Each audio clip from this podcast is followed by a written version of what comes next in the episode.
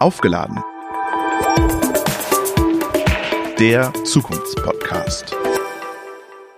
Hallo, liebe Zuhörerinnen und Zuhörer, willkommen zu einer neuen Folge von Aufgeladen, dem Zukunftspodcast von ABB. Mein Name ist Robert Weber und wir sitzen heute in Ladenburg im Forschungszentrum und mir gegenüber sitzen Martin Hoffmann, hallo. Hallo. Und Pablo Rodriguez. Hallo. Bevor wir jetzt in das Thema agile Methoden, über das wir heute sprechen wollen, einsteigen wollen, mal ganz kurz zum Forschungszentrum. Was machen Sie den ganzen lieben Tag hier und für wen machen Sie es? Also ich bin äh, Forschungsgruppenleiter im Bereich industrielle Datenanalysen, ähm, allgemeinsprachlich vielleicht industrielle KI genannt, ähm, wobei wir das Thema vielleicht ein bisschen anders definieren. Und ähm, unsere Hauptkunden am Forschungszentrum sind die internen Geschäftsbereiche und unsere Division und da hauptsächlich die Entwicklungseinheiten. Und Sie, Pablo Rodriguez? So, ich bin Projektleiter von äh, Research and Development und äh, was ich mache hier mit meinen Teams, äh, tatsächlich meine Aufgabe natürlich, es ist Controlling und Durchführung von der Projekte, aber ich mache auch äh, technische Entwicklung und äh, was wir versuchen, äh, es ist zusammen mit meinem Team Lösungen von KI, dass am Ende unsere Kunden konnten etwas machen schneller oder sogar besser Lassen Sie doch am Anfang mal trotzdem versuchen, agile Methoden zu definieren. Was sind denn agile Methoden, die man nutzen kann? In meinen Teams normalerweise, wir haben eine erste Runde, wo wir sagen, okay, dieses Projekt, das wir möchten äh, machen, passt besser Waterfall oder agil. Wasserfallprojekte, okay. Ja, genau. Und dann Wasserfall bedeutet, es ist planen und danach korrigieren, wenn etwas äh, funktioniert äh, nicht gut in der Planung und danach durchführen. Mhm. Aber wir hatten auch gelernt, dass es gibt Probleme, wo es ist nicht klar, was ist der, der Ende oder die Ergebnisse und deswegen wir nutzen normalerweise Scrum. Das ist eine Methode, das äh, es ist gemacht in Sprints, normalerweise vier Wochen, wo die Leute oder das Team zusammen machen eine kleine Planung das ist, was wir wollen machen, äh, mit der Richtlinie oder der Richtung, dass der Product Manager hat zu uns gegeben. Und mit das, wir lernen in jeder Sprint mit Retrospectives und am Ende wir kriegen ein Ergebnis. Was bringt das denn am Ende? Bringt das bessere Forschungsergebnisse, schnellere Forschungsergebnisse, mehr Spaß an der Forschung? Was, was ist das Ergebnis?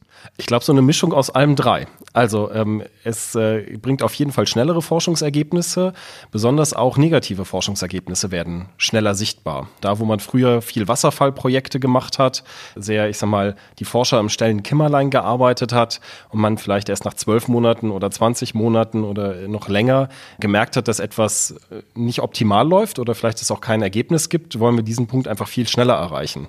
Um dann auch zu sagen, das ist vielleicht ein Thema, was momentan noch nicht dran ist für die ABB, vielleicht erst nächstes Jahr oder übernächstes Jahr, um dann aber halt unsere Kraft auf etwas zu verwenden, was dann, wie Herr Rodriguez schon gesagt hat, irgendwann in ein Produkt geht. Kann man sagen, agiles Arbeiten ist eine Arbeitsphilosophie, eine Projektphilosophie und dann gibt es unterschiedliche Methoden, die darauf einzahlen. Ich glaube, das kann man ähm, so sagen. Genau. Es gibt einfach unterschiedliche Methoden, die man nutzen kann.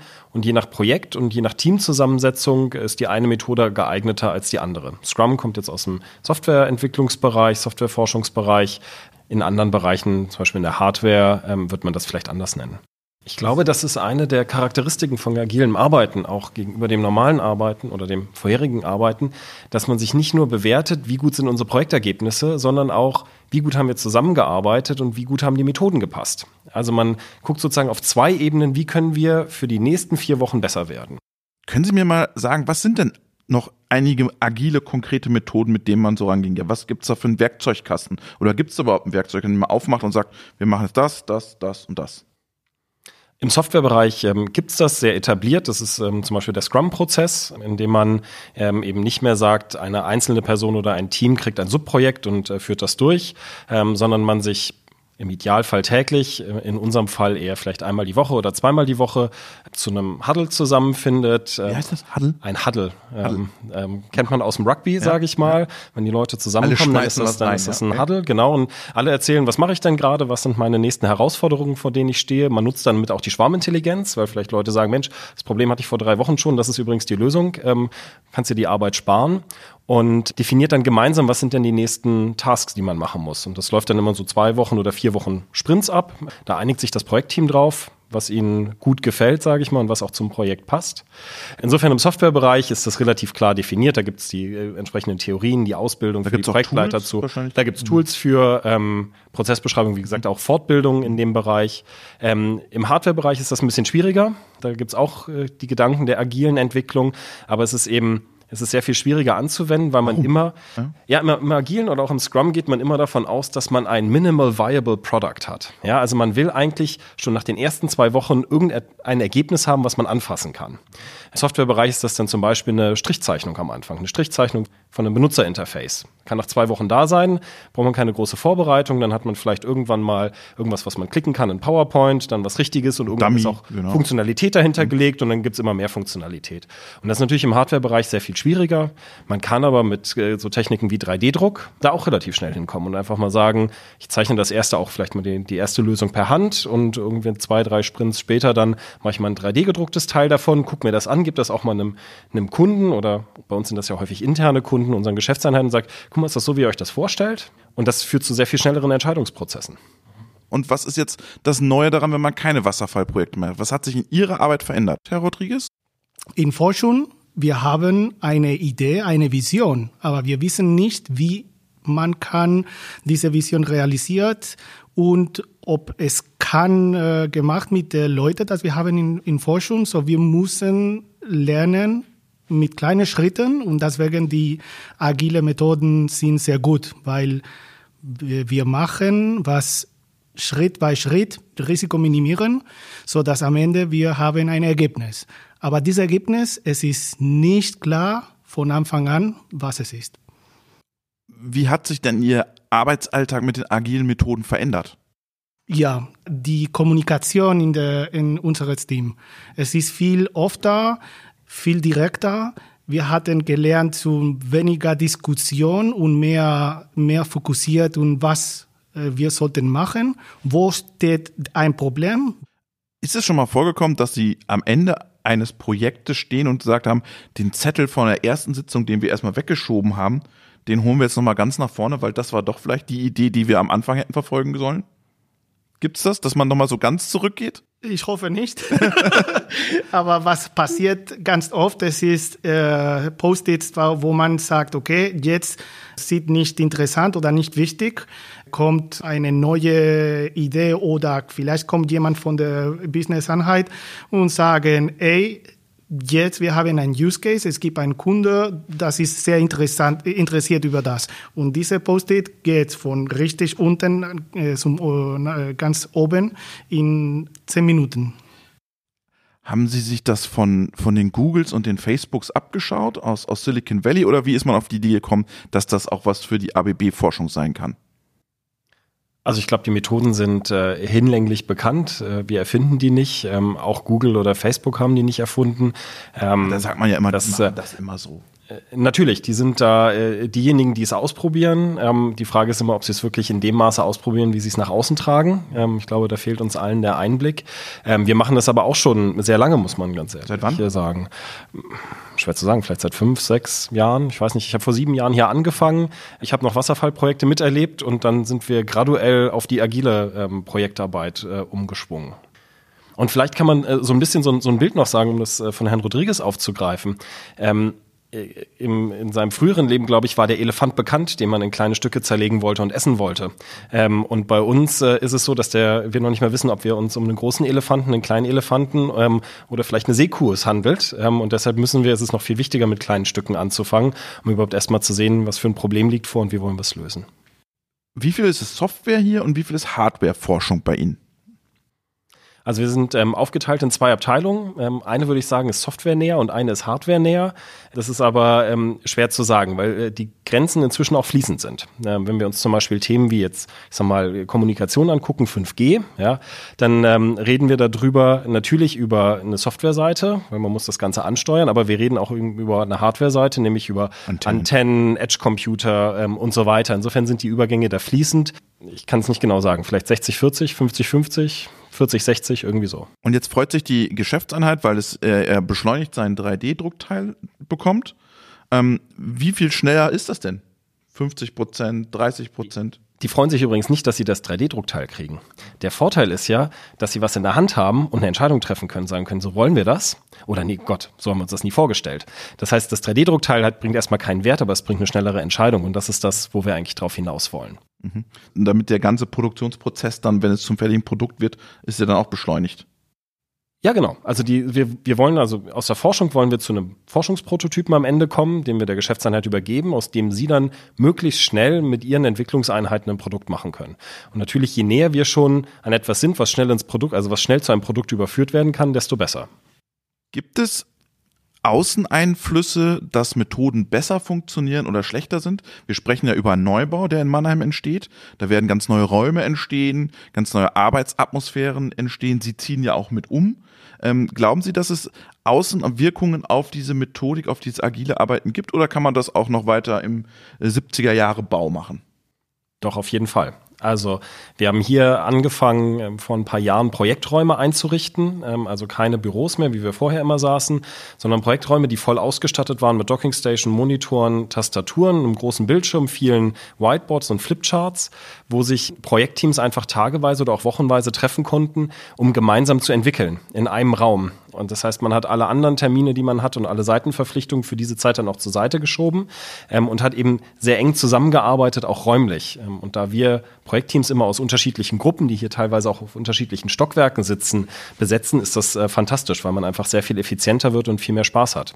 Und das ist, glaube ich, nur ein kleines Beispiel, wo natürlich ein Neubau, wo man sowas von Grund auf neu denken kann, äh, Riesenpotenzial bietet. Und man kann ja auch neue Leute in diese Teams reinholen. Also man kann ja mal sagen, da ist jemand aus der, aus der Abteilung XY, der hat aber eine, eine spannende Idee oder eine andere Philosophie, den holen wir mal für eine Stunde zu uns dazu. Genau. Oder auch vielleicht einfach mal ähm, einen Entwickler, wenn es zum Ende von einem Forschungsprojekt geht, ähm, einfach mal vielleicht in ein, zwei Sprints mit dazu holen, weil dann äh, die Übergabe in den Entwicklungsprozess, also den Übergang vom Forschungs- in den Entwicklungsprozess äh, sehr viel weicher ablaufen wird. Jetzt ist ja ABB ein großer Konzern und da ist ja alles ganz viel strukturiert und da gibt es ganz viele Regeln, Einkaufsregeln und etc.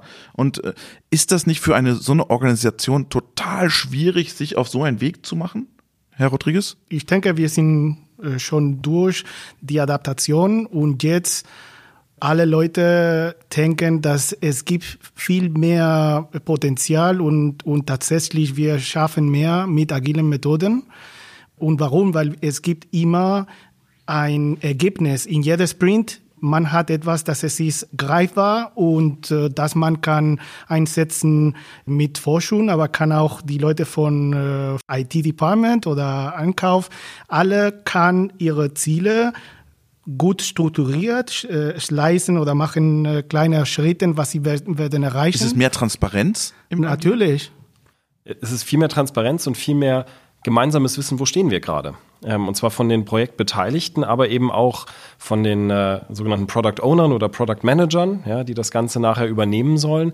Die wissen immer, wo man steht. Und das ist äh, Transparenz, aber auch sehr viel, ich sag mal, Befriedigung für die Menschen, die da mitarbeiten, weil man immer sieht, man hat ein Ergebnis. Und in Forschung, es ist viel besser zu wissen, was es ist nicht äh, gewünscht weil am Ende wir kann so schnell reagieren und, und, und ändern, was äh, wir möchten äh, machen in das Projekt. Und äh, mit diesen agilen Methoden, Korrekturen kosten wenig und äh, Kunde zufrieden. Es ist viel einfacher, wenn man weiß, okay, diese Richtung geht nicht und langsam kommt der Richtung, wo man sieht, aha, jetzt ich treffe die Erwartungen. Diese Zeit, es ist deutlich verkürzt, wenn man macht diese Iterationen und man kriegt Feedback. Das ist super wichtig, Feedback kriegen.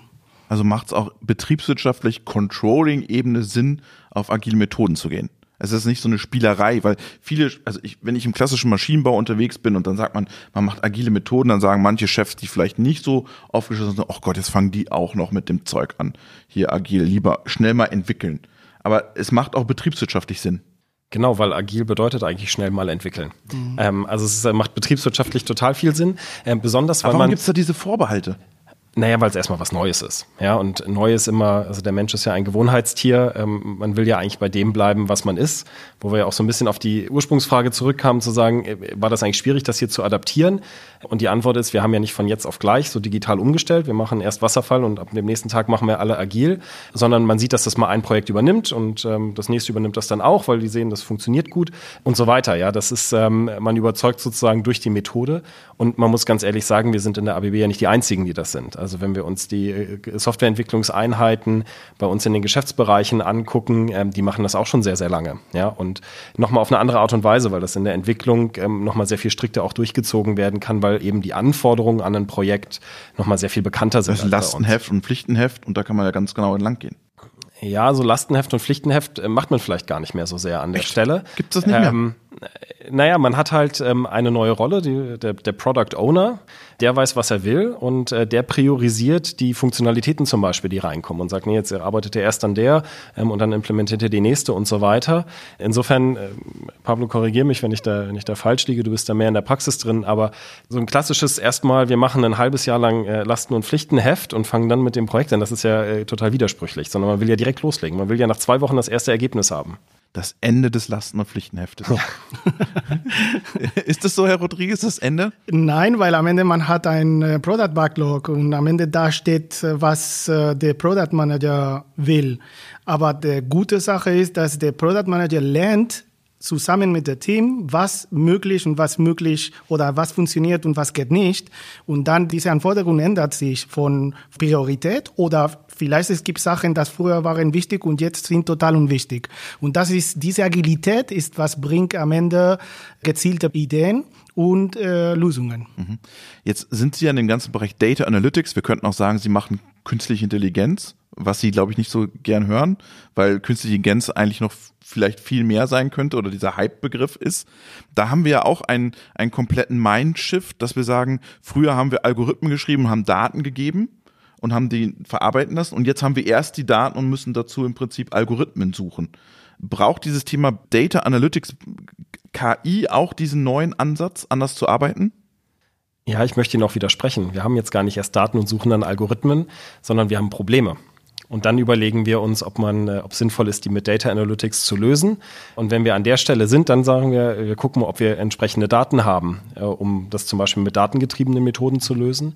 Bei uns beinhaltet aber Datenanalysen am Forschungszentrum eben nicht nur die datengetriebenen Methoden, sondern durchaus auch die ähm, physikalischen Modelle, die darunter liegen oder hybride Methoden, die beides verheiraten. Vielleicht auch mal eine Optimierung, vielleicht auch mal eine Steuerungsregelungsansatz mit da drin. Insofern sind die Daten gar nicht immer das Entscheidende. Aber wichtig ist auch vom Mindset, auch für die Forscher, wir gucken, was gibt es für ein Problem und können wir das mit Datenanalysen lösen. Mhm. Ja, also immer, man fängt immer mit dem Kundenproblem an. Mhm. Hat man das in der Vergangenheit nicht gemacht? Naja, wir sind ja Forscher und wir arbeiten ganz viel mit der akademischen Forschung mhm. zusammen. Und wie machen die sind, die macht das gar nicht, sondern die sagt, wir haben hier einen, äh, den neuesten Deep Learning Algorithmus mit der Verfeinerung XY. Da hat gerade ein, ein, Doktorand drauf promoviert, äh, viereinhalb Jahre lang. Und jetzt suchen wir uns ähm, Anwendungen. Und jetzt suchen wir uns Anwendungen dazu und das sehen wir auch bei den Leuten, die sich bei uns bewerben, das ist das grundsätzliche Mindset aus der akademischen Forschung. Das ist kein Problem, das ist genau deren Rolle, aber unsere Rolle ist genau andersrum, weil wir sagen, wir interessieren uns für die Probleme unserer Kunden oder die Herausforderungen auf unseren Märkten und gucken uns dann, was ist die optimale Lösung dafür. Ähm, und zwar in einem Geschäftssinne, in einem Business-Sinne. Also wie können wir als ABB zum, zum Wohle unserer Kunden ähm, daraus bestmöglich eine Lösung entwickeln. Was sind die nächsten Evolutionsstufen vom agilen Arbeiten? Was kommt denn danach? Oder kann da noch was anderes kommen? Oder geht man wieder zurück? Was sind da, was ist da so Ihre, Ihre Wahrnehmung? Also ich glaube, äh, das agile Arbeiten ist von der Theorie her schon, ich glaube, gut bekannt. Ich sehe jetzt momentan nicht, was es revolutionär anderes geben würde momentan. Aber es gibt natürlich nochmal andere Arbeitsbereiche, die vielleicht nicht direkt aufs Projekt bezogen sind. Wir fangen zum Beispiel gerade an, äh, mit einem unserer Geschäftsbereiche auszuprobieren, Working Out Loud. Ähm, das ist, ist das? Äh, Working Out Loud, WOL, ist eine Methode der Vernetzung und der persönlichen Zielerreichung. Ah, das ist von, von John Stepper ist das, oder? Von John Stepper, genau. genau. John Stepper hat das mal eingeführt. Es gibt äh, auch in Deutschland viele äh, große Konzerne, die das, bei denen das schon sehr etabliert ist. Wir in der ABB in Deutschland machen da jetzt so die ersten Schritte. Es ist ganz frisch, hot off the press sozusagen. Und äh, da bildet man äh, Gruppen von fünf Personen, die erstmal nichts miteinander zu tun haben, aus unterschiedlichen Bereichen. Also vielleicht jemand aus dem Controlling, aus dem Service, aus der R&D, aus dem Marketing und man äh, geht zwölf Wochen lang gemeinsam einen Prozess. Ähm, und zwar jede Woche eine Stunde. Also es ist ein deterministischer Aufwand, also sind zwölf Stunden verteilt über ein Vierteljahr. Und jede Person überlegt sich ein persönliches Ziel, was sie in der Zeit erreichen will. Ähm, am besten natürlich irgendwas, was mit der Arbeit zu tun hat, was sie aber erstmal, wo sie äh, noch nicht weiß, wie sie es lösen soll. Und in den zwölf Wochen lernt man die Stärken und Schwächen der anderen kennen, äh, man lernt die anderen ähm, Bereiche kennen, die es in der ABB gibt und man kriegt eben nochmal ganz neue Perspektiven auf das Problem, was man hat und vielleicht ganz triviale Lösungsmöglichkeiten, die man vorher so noch nicht gesehen hat. Schwarmintelligenz. Eine Schwarmintelligenz, genau. Und halt eine total gute Vernetzung über die äh, Grenzen hinweg. Und das kann man ja auch in der heutigen Zeit, jetzigen Zeit gut machen, weil es ist, geht per Skype, bei Zoom, über allen modernen Tools und dann schaltet man sich einfach zusammen und diskutiert das eine Thema von Herrn Hoffmann. Genau, und es gibt äh, für jede Woche so eine kleine Anleitung in Deutsch oder in Englisch, je nachdem wie die Gruppen zusammengesetzt sind, mit so kleinen Aktivitäten, die man in der Stunde machen kann. Ähm, also ein Beispiel ist, dass man mal anfängt aufzuschreiben, was sind denn Dinge, die ich besonders gut kann. Ja, und dann ähm, äh, kriegt man das von den anderen äh, gesagt oder vielleicht auch, was hat jemand für außergewöhnliche Hobbys und kriegt da einfach auch mal eine, noch mal eine neue Perspektive auf Dinge, die man sonst noch so tun kann. Okay, das heißt also, es kommen immer wieder neue Methoden dazu, die man sich anschaut und möglicherweise adaptiert oder eben nicht adaptiert. Genau. Oder vielleicht mal ausprobiert und dann äh, weiterführt oder verändert. Und ich glaube, das Entscheidende ist, es ist eben nicht nur auf die Projektarbeit bezogen, sondern es ist eben auch auf die Zusammenarbeit ganz allgemein bezogen. Mhm. Sie haben ja im Vorgespräch erzählt, dass Sie auch das Thema Serious Play äh, so ein bisschen forciert haben oder aus der Forschung in die Business Units gebracht haben. Wie sieht sowas aus? Warum haben Sie das in die Business Units gebracht? Warum hat sich das als ein besonderes guter Ansatz herausgestellt? Also ähm, Lego Serious Play, vielleicht äh, zur Erklärung für gibt's die Hörer, Playmobil die das nicht wissen, gibt's von Playmobil inzwischen auch. Ja? Gut, wir haben das ähm, von, von Lego ausprobiert. Nicht, dass wir hier aber, irgendwelche... Nee, genau. Ähm, da geht's im Grunde genommen drum, mit materiellen Spielzeugen äh, reale Situationen nachzustellen oder auch ähm, neue Produktvisionen zu erstellen, indem man nämlich die Kreativität fördert. Also alles, was man mit den Händen macht, äh, fördert beide Ge Gehirnhälften und man wird ein bisschen kreativer. Ähm, Gerade für Personen, die vielleicht sonst nur so Schreibtischtäter sind, ähm, in den gerade so in den höheren Führungsebenen. Und ähm, wir haben das mal mitbekriegt auf einer Konferenz, auf der wir waren, wo so ein ähm, zertifizierter Trainer das mit den Konferenzteilnehmern gemacht hat. Ähm, und da haben wir gesagt, Mensch, das ist. Äh, Gibt zertifizierte Trainer für Lego? Es gibt, ja. Okay. Ähm, ich habe, glaube ich, meinen falschen Beruf. Ja. Wir könnten uns jetzt auch über Geschäftsmodelle unterhalten. Das ist ein hochspannendes Thema an der Stelle, aber trifft vielleicht nicht äh, diesen Podcast hier. Nein, und der hat das mit uns gemacht ähm, und äh, wir haben gesagt, Mensch, das ist eigentlich was, was wir auch in der Forschung mal ausprobieren könnten. Ja, wir wollen kreativ sein. Ohne Trainer. Äh, ohne Trainer, genau. Also wir haben das so ein bisschen Self-Education gemacht, weil wir auch gesagt haben, wir brauchen da nicht das Perfekte, aber und es gibt dann so vorgefertigte kleine Lego-Sets, mit denen man ganz viel Metaphern bauen kann. Und ähm, wir haben das am Anfang mal in der Projektarbeit angefangen. Was ist so unsere Vision von einem zum Beispiel einem, einem fertigen Prototypen. Ähm, wir haben das aber auch genutzt, zum Beispiel mal auf einer Weihnachtsfeier und haben gesagt, äh, hier jeder kriegt so ein kleines Tütchen und baut doch mal euer schönstes Erlebnis aus diesem Jahr und dann erklärt euren Tischnachbarn, was sie darin sehen und äh, was das ist. So und das ist ein total super Icebreaker. Und wir haben dann aber festgestellt, eigentlich so für die Kreativität brauchen wir es nicht unbedingt. Als Icebreaker haben wir es ein paar Mal gemacht. Das war nett. Und dann haben wir es aber eigentlich sozusagen für die Forschung haben gesagt, also zu anderen wir Sachen. Wir sind kreativ können, genug. Genau, können wir das, ja, wir sind, also wir brauchen es einfach vielleicht nicht. Ähm, und dann haben wir es aber äh, zum Beispiel ans, ans ACE äh, transferiert, die das jetzt eben als normales Repertoire ihrer Workshops mit den Kunden machen, weil es da, glaube ich, genau der richtige Einsatzpunkt ist ähm, an der Stelle. Und wir konnten aber eben unsere Erfahrung weitergeben und sozusagen denen einen äh, Headstart geben an der Stelle.